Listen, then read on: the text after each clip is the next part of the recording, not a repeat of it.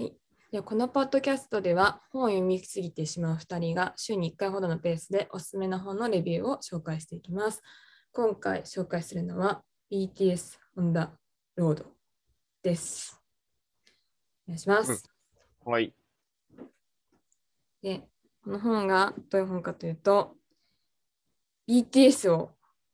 オタク的な意味ではなく、学術的に研究した本になります。BTS っていう現象。で、あの、章立てとしては、これ本、ソクキョンさんっていうあの韓国人の研究者の方が書いてて、もううん。BTS の事務所の社長と、まあ、今は社長じゃないですけど、代表と、あの、なんていうんですか、えっ、と、学会に出たくらいの人で、まあ、ベタベタっちゃベタベタなんですけど、その、章立てとしては、まあ、K-POP と BTS の関係。BTS は K-POP じゃないみたいなことを言う人もいるし、BTS ものおかげで K-POP を聴くようになったっていう人もいる。とかそういう話をまず1章目で話してて、その次トランスメディアっ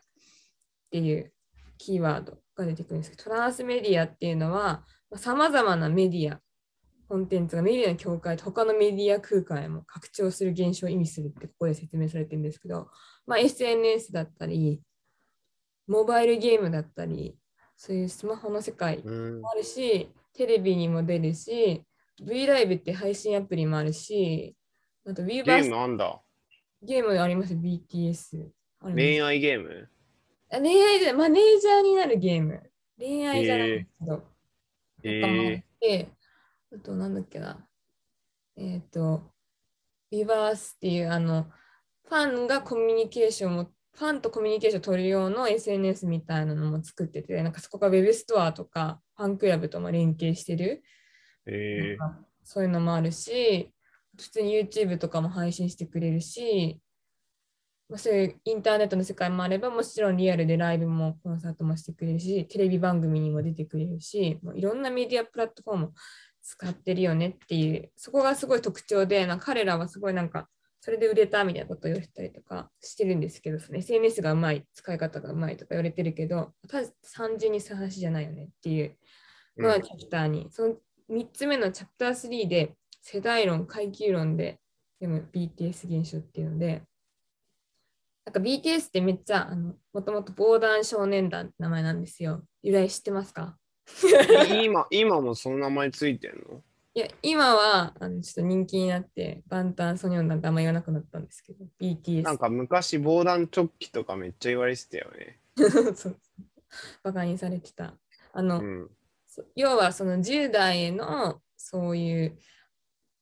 うーん抑圧とかを跳ね返すっていう少年団だっていうテーマでね彼らヒップホップアイドルとしてまず活動を始めていてうん。そういうなんかこの世代だからこそみたいな結構歌とかも多いよねっていうだからアアーミーなんそうなんですファンネームがね 結構あるんですよファンネームがですねアーミーはいはい。ー4で出てきます。アーミーになること、アーミーとして生きることって題名があるんですけど、まあ、要はファンの今、ファンが なんかどういう思考かっていうね話をねしてます。アーミーです、私は。で、私今言いましたけど、まあ、即言う人もいれば、自分ファンクラブに入ってないからアーミーじゃないっていう人もいるかもしれないし、BTS の PV は見るけど、それ以上じゃないからアーミーじゃないかなって思う人もいると思うんですよ。そこはそれぞれだよねって話も入っております。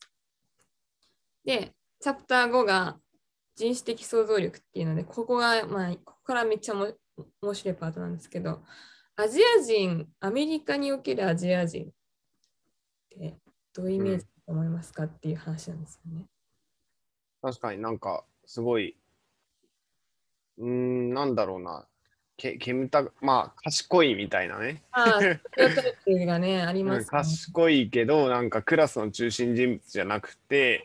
なんかドラマとか映画たとかだと、まあ、今まではなんだろうこう賢いキャラみたいな、そう。数学できるキャラでよくいるアジア人。うん、そうそうナードみたいなね。うん、なんですけど、だったんですけど、まあ、その BTS が出てきたことによって、そういうふうに魅力がある人としてのアジア人っていう存在が急にアメリカの文化の中に存在してきて、うん。それのその大きさというか、その凄さ、インパクトっていうのがうん。やっぱりあったりとか、あの今やねそういう英語圏の我々が思うところのそういうめっちゃ完璧なみやっぱ白人の人たちみたいになりたいみたいなマインドがどうしても逆にハリウッド映画とかの影響で鼻を高くしたいだとか二重の方が素敵だとか彫りが深い方がいいみたいなイメージってあると思うんですけど、まあ、そういうのが逆の現象が今起きててそういう人たちがあのアジア人っぽく整形するっていう現象も起きてるんですよ。うん。そうメンバーの自民みたいになるとかなんかそういう現象についても触れられてるんですけどうん。逆にそうやってアメリカのそういう人種的なイメージを変えてってるけれども翻って韓国は日本と同じなようなところも若干あってやっぱ黒人のことをちょっとバカにしたりだとかそういう黒塗り話題になってましたよね、日本でも。ちょっとなんか炎上っぽい感じになったよね。なるほどね。そういうのとかの話もここできて、で最後がオルタナティブな男らしさっていうところで、うんまあ、BTS がいかにそういうジェンダーイメージを変えてってるか。うん男性だけど化粧するし、男性だけどスキンシップとかも多い。っていう姿を惜しげもなく見せてる一方で、まあ、そういうホモセクシャルな関係ではないよっていう風なアピールも同時にしている。うん。まあ、まあある意味そういう感じではないよっていう風になってる男らしさっていうのはある意味新しいしそれがかっこいい素敵っていうところだったりとか、あとすごい BTS ってなんかメンタルヘルスの話するんですよ知ってました？えー、知らない。なんか BTS のメンバーの中にシュガっていう特にあのラッパーのメンバーがいるんですけど彼はすごい自分のあの BTS ってソロ曲も出したりするんですけどソロ曲はデジタル配信だけなんですよちなみに。めっちゃ語ってますねごめんなさい。え。ー、なんかそのラッパーの彼のがオーガスト D っていう名前で出してるんですけどそれもすごい彼がいかにそういうメンタルヘルスで苦しい中カウンセリングに行ったり過去だったりとかあの本当に K-POP って練習生時代があるんですよ。ジャニーズもあの事務所であのバックダンサーしてる時代がジュニアであるみたいな感じで K-POP のいっぱい逆に出してももらえないようなね長い時代があるんですけど、なんかその時にそのシュガってメンバーは怪我とかもしててそのバイトをしながらやらなきゃいけなかったりとかでそういうのとかなんか結構ね弱いところをねあの出してくれる不安とかを共有してくれるんですよ。BTS。それって今までの男らしさからするとめっちゃ逆じゃないですか。弱さをある意味見せる。うん。そういうところとかもオルタナティブだよねって話があって。それ何なんか、どういう、なんかこう、配信とかでそういうのを話してんの？配信とかでもなんか結構なんか不安でとか実はこういろいろ大変でみたいなことも言うしでもなんかかといってなんか基本的に彼らは一応 K-POP アイドルじゃないですか。うん。だからすごいポジティブなメッセージも言ってくれますうーん。そこがいいみたいなねなんか、メンタルケアの方法みたいな、もうファンに伝えたりとか。あーあと BTS 自身が国連に呼ばれてスピーチしたんですよ。うん。何年前とか2、3あ年ったね。はい。あれが Love Yourself っていうキャンペうん。ーン、ね、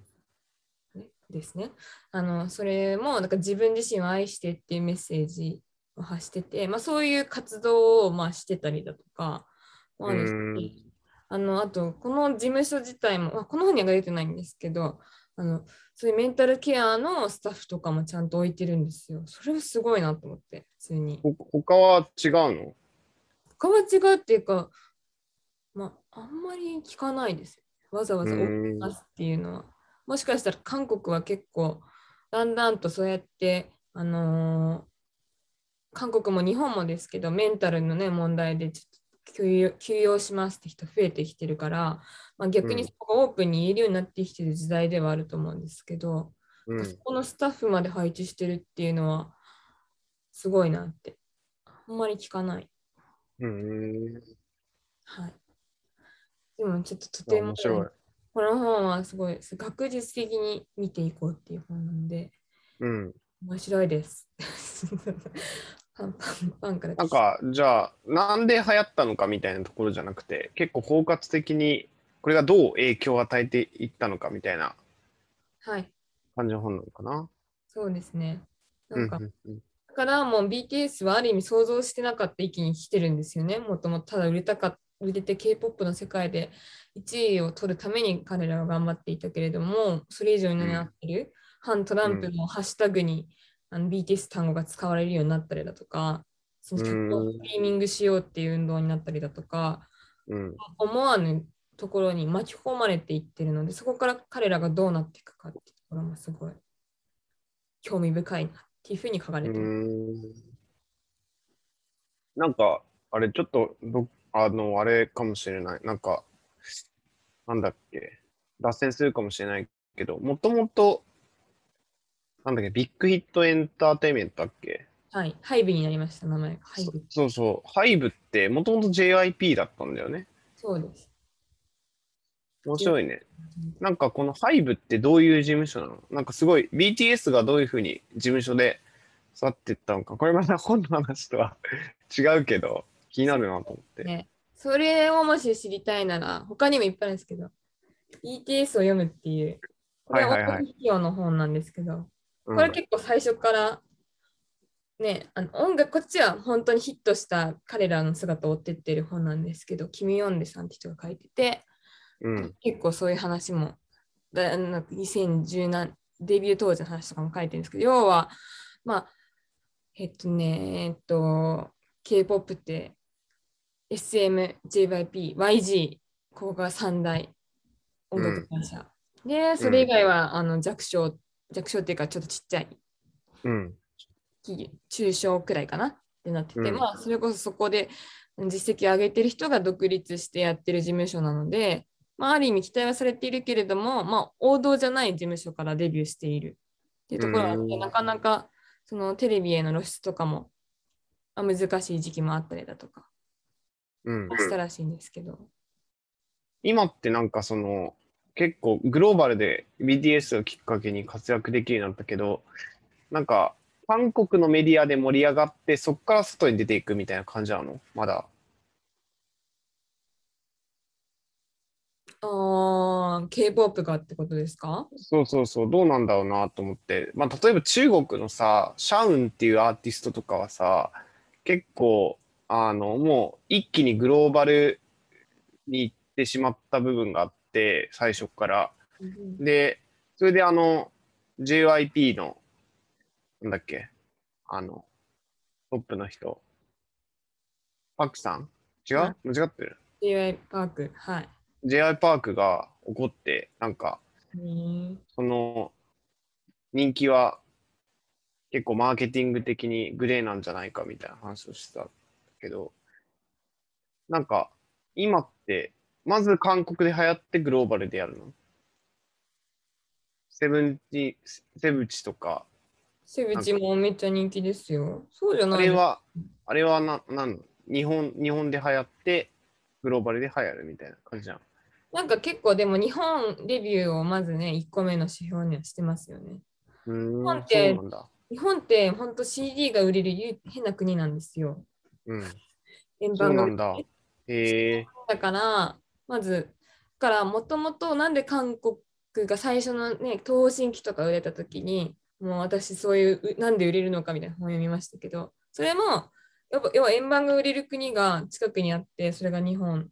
だから、まずは日本、文化的にも近いし、受け入れやすいから、日本にまず日本語をまず習得させて、ちょっとローカライズさせて売るっていうのが、まあ、東方神起だったりとか、あるいはすごいローカライズにとなんか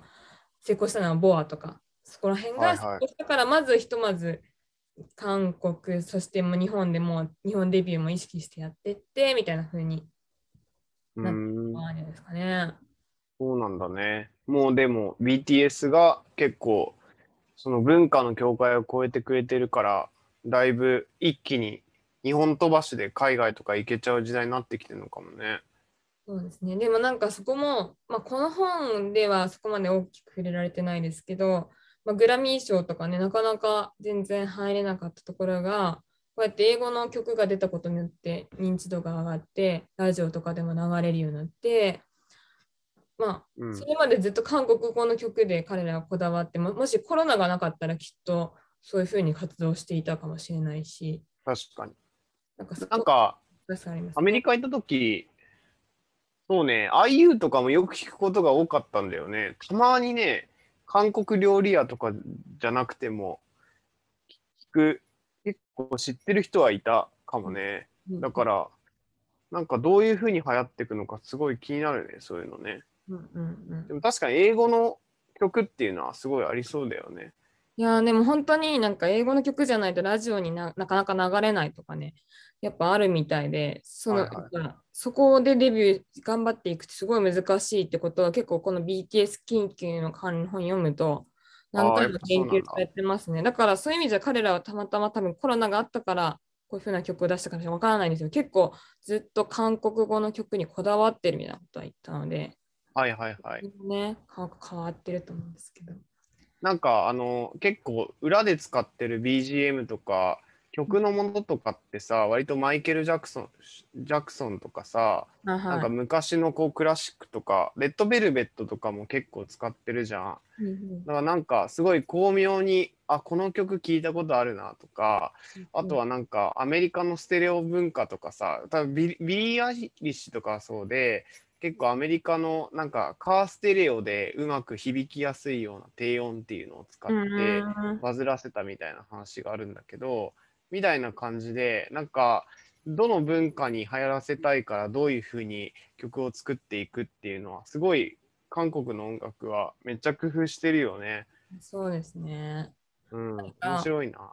私、この BTS って、なんか、あの、MV とかがめっちゃ世界観あるんですよ。そこも好きで。英語と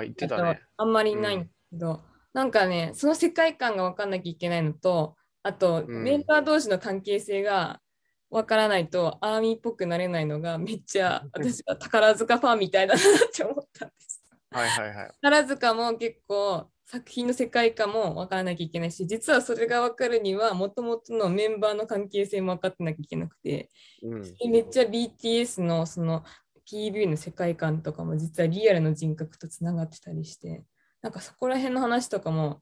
出てるんですけどでもやっぱりなんかそういうのでねあの海外に行こうっていうちゃんと気持ちを持って英語曲にも柔軟に挑戦しようってやれてるところがやっぱ SNS とかも活用しようってなってるところがやっぱそういう日本のコンテンツとの違いだなっていうすげえ、うん。でもなんかその文化の流用の問題とかもね出てるんですよ。これヒップホップって言ってるけど本当にヒップホップなのかとか。確かにね。てこの本なんかあの、あれよね、一時期、その、えーっと、なんだっけ、パーミッショントゥダンスかな？なんかすごい、なんかのサンプリングをつをけ流用してんだよね、あれって。なんか契約結んで、なんかむ、じゃあバターかな？どっちかがなんか昔のなんかの曲をオリジンとしていて、はい。で、公式で、なんかこう、契約結んで引用してるみたいな感じなんだけど、なんかそれが結構炎上、若干炎上してたりしていて、うんうんうん。なんかね、む難しいよね、そういうのね。いやーこれからの音楽ってでもなかなかね難しいですよね。それこそ著作権の問題とかも入ってくると何が本当にオリジナルかっていう問題はすごい入ってくるしだだかといってそれこそ宝塚とかもめっちゃ他の国のものを実は使ってアレンジしてやってる文化なんですよね、なんかそれがかっこいいなってなる文化って今も昔もたくさんあるから、うん一概になくなればいいってならないしなんかそこのバランスがいやーこれからもっとグローバルになってくると難しいかなって思いますけど。確かにね。いや、面白い。なんか、すごい、えっ、と、僕ちょっと気になったこととして、ちょっと伸びちゃうけど、なんかやっぱり、この、今って、あの、に、えっ、と、なんだっけ、なんだっけ、ニジ、プロもそうだし、えっと、まあ、スカイハイのプロジェクトもそうだけど、なんか、ファンと一緒に曲を作っていくみたいな、なんかこう、アーティストを育てていくみたいなプロセスエコノミーが流行っていて、なんか、そういう文脈で、なんだろう、そうそうそう、なんか、それがどういうふうに変化していくのかっていうのをちょっと興味あるなっていうのはちょっと思ったね。うーん。うん。なんか昔からあるじゃん。朝やんとか、わかる？うん。あれとか、なんか昔からあったんだけど、今多分この時代でどういう意味をそういうのが持ってんのかみたいな、すごい、ちょっと聞いてて気になるなと思う。ファンともに BTS があるからさ。そうなんですよ。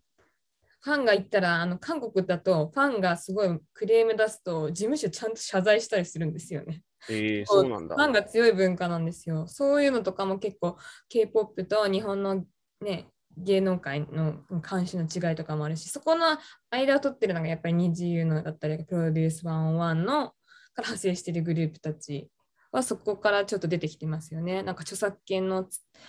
肖像権とかも結構緩かったりだとか、許可が出ればファン広告出していいとか、なんかそういうああ、はいはい、あるよね。でもやっぱ韓国の文化でそうなってるんで、うん。面白いですよね。日本も、なんかそういうので変わっていくんじゃないですかね。日本のそういうアイドルグループ作りとかもね。そうだよね。まあ、独立されちゃうもんね。そういうの厳しかったりするとね。そうですね。はい。なので、はい最初に説明し忘れてましたが、ごめんなさい、BTS ファンが 結構よく喋るなと思って。大好きなんで、まあいいじゃない大好きです。という感じで、あのはい。勉強もできますよってことですね。ありがとうございます。奥が深い。はい、ということで、そんな感じで今回は終わりにしたいと思います。こんな本も紹介していきたいと思っております。次回もお楽しみに。